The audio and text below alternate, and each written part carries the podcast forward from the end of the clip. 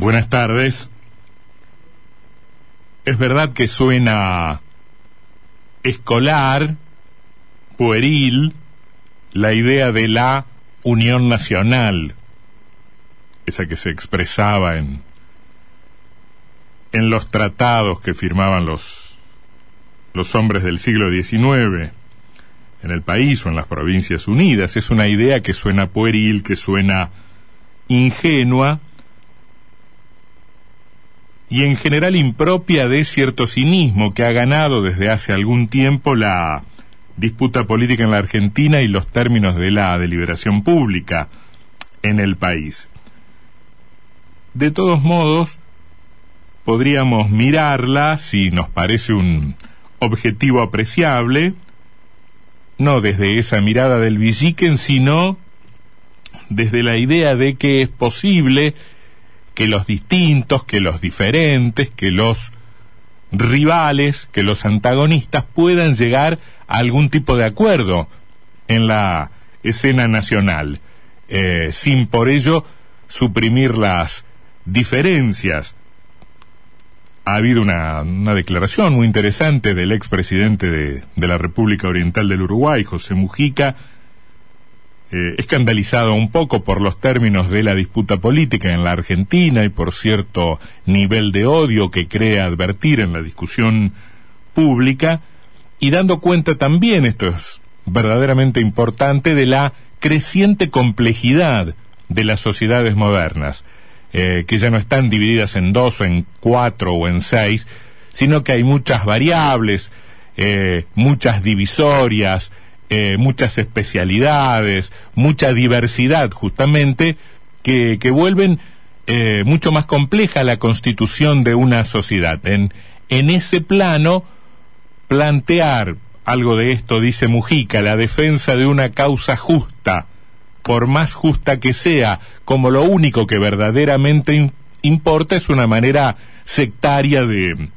de mirar al, al colectivo social la dirigencia política en este escenario, dirigencia política que no se cansa de defraudar y de competir para ver quién y cuándo hace menos real y más incumplibles los enunciados del preámbulo de la Constitución Nacional, eh, se empeña, digo, en mantenerse en algunas discusiones que en, las, que en el actual estado de cosas parece una suerte de disputa para ver quién eh, se queda con las migajas, ¿no? O, o, quién pesca más en, en aguas ciertamente turbulentas. El nivel de la disputa y el sentido a veces de la disputa y la razón de la disputa no está en relación con los dramas ciertamente crecientes que vive gran parte de la ciudadanía vivimos como si no existiera el 50% de pobreza o el 48% de pobreza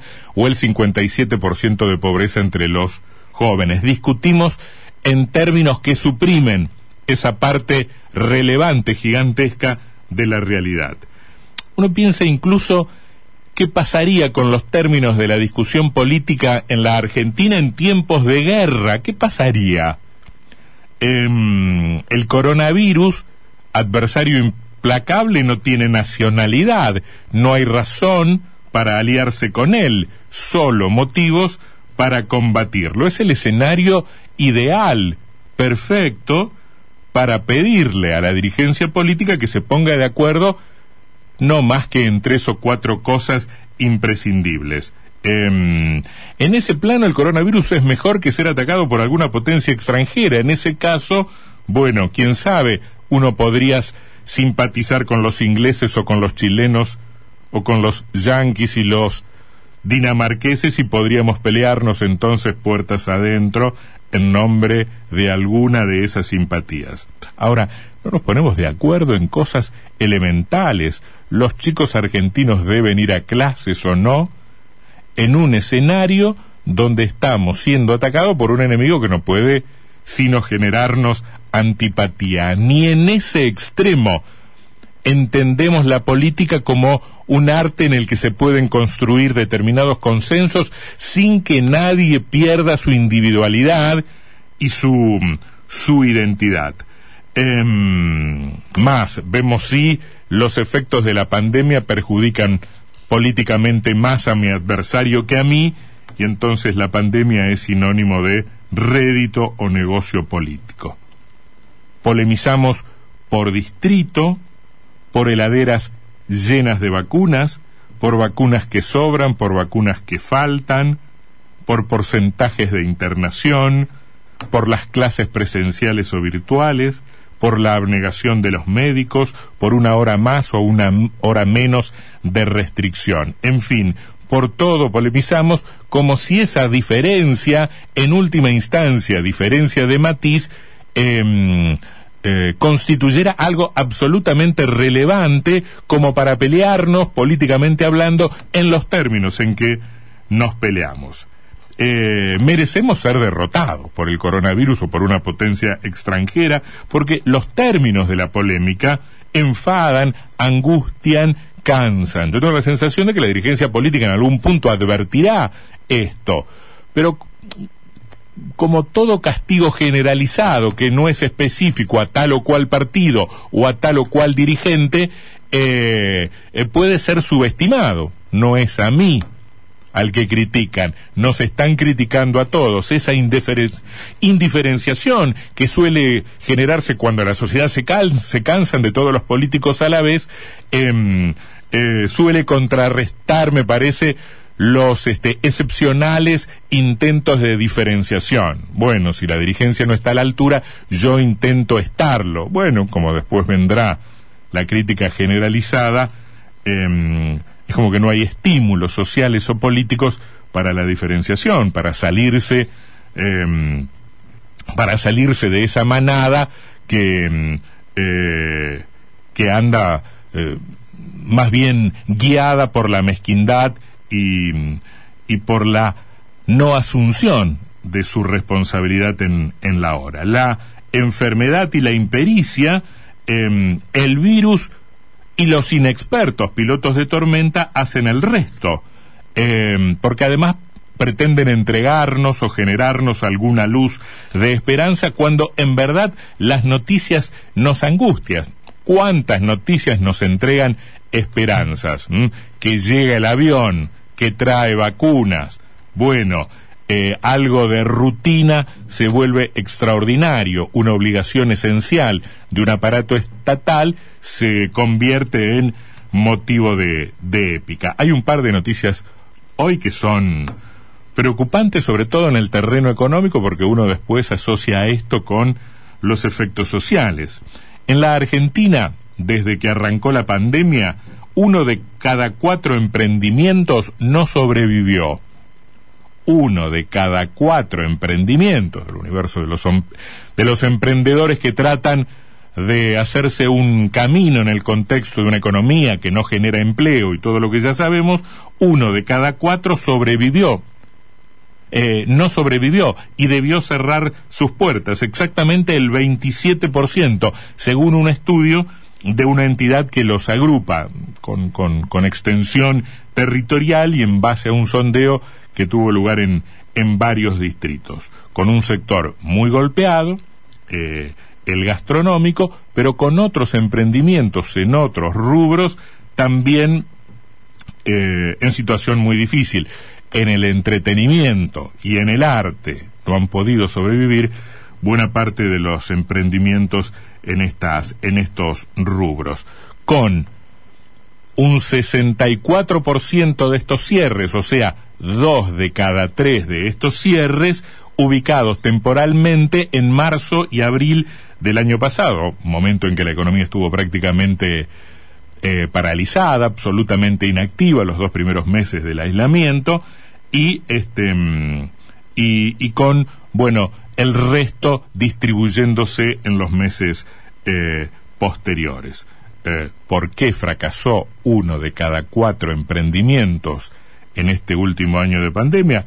¿Motivos? Bueno, restricciones gubernamentales, falta de clientes, problemas relacionados, dicen los emprendedores, con el pago del alquiler del, del local. Con un, con un agregado que habla de lo difícil que es aplicar, sí, pero también diagnosticar las políticas sociales en la Argentina en un, en un contexto de una gran cantidad de, economía negro, de una alta informalidad. El 80% de estos emprendedores no recibió apoyo estatal alguno, ni ATP ni Repro. ¿Por qué? Bueno, la mayoría porque no reunía los requisitos necesarios para poder inscribirse en ese programa. El 80% porque no tenía los requisitos necesarios como para acceder al beneficio. El resto porque directamente no los conocía o no sabía que podía aspirar. Pero el 80% de este universo no recibió ayuda estatal.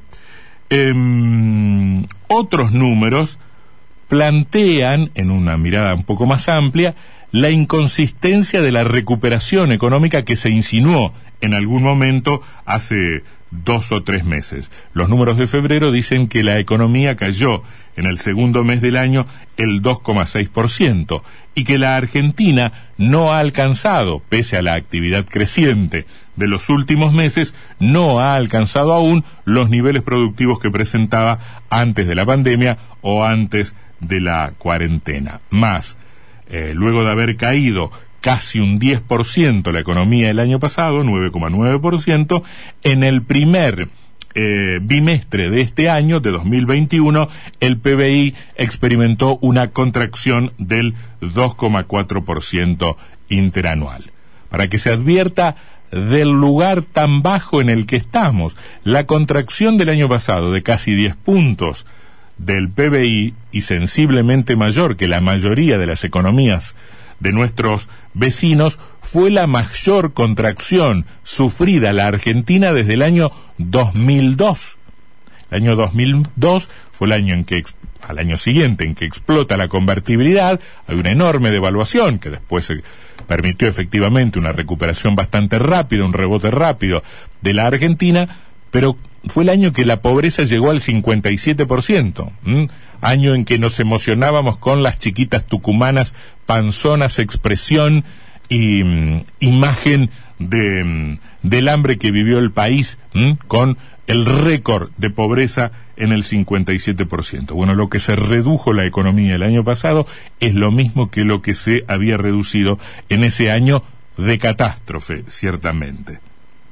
Mientras tanto, la dirigencia política em, parece, parece inconsciente de la situación o consciente de ella peleándose por los despojos de lo que en este plano va quedando. Uno parece medio derrotista cuando habla en estos términos, pero habla desde el lugar eh, que desde algún sitio del inconsciente sabe que nos recuperaremos, porque la economía argentina es muy cíclica, este mm, vamos casi siempre mucho más abajo de lo que nos recuperamos después, pero hay como un instinto de supervivencia que permite pensar que aún estas catastróficas circunstancias podrán ser en algún momento Em, superadas. Digo, el tema de los últimos días en la discusión política es la polémica exagerada, eh, exacerbada, potenciada,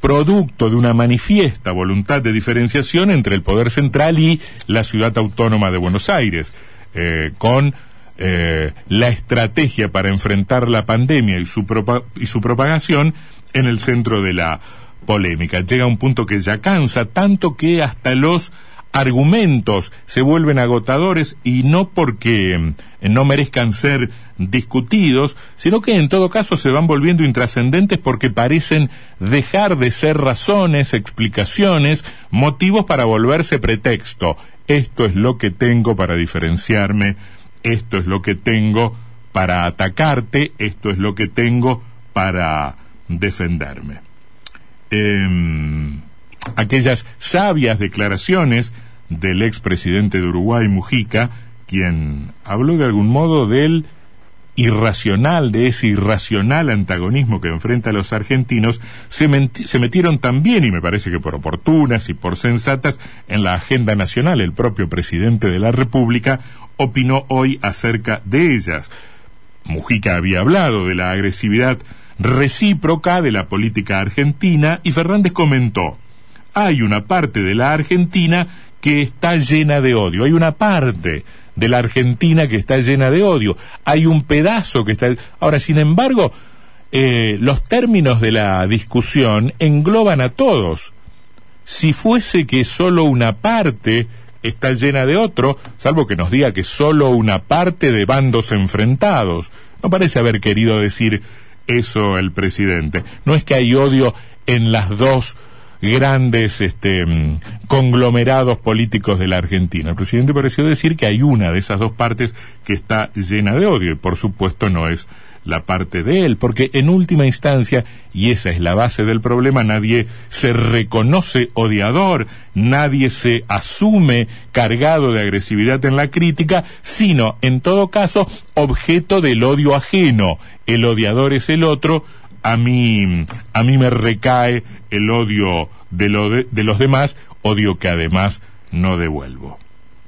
La réplica presidencial, muy propia del acusado consciente de su crimen, muy propia de una clase dirigente que no asume sus culpas, es de las que convencen eh, o argumentan en favor de que no tenemos remedio, de que no tenemos destino, de las que sugieren de las que sugieren que no hay destino y que los gobiernos, mezquinos todos ellos y los partidos políticos, enfrentados en su mezquina disputa, compiten entre sí para ver quién roba mejor la esperanza del conjunto.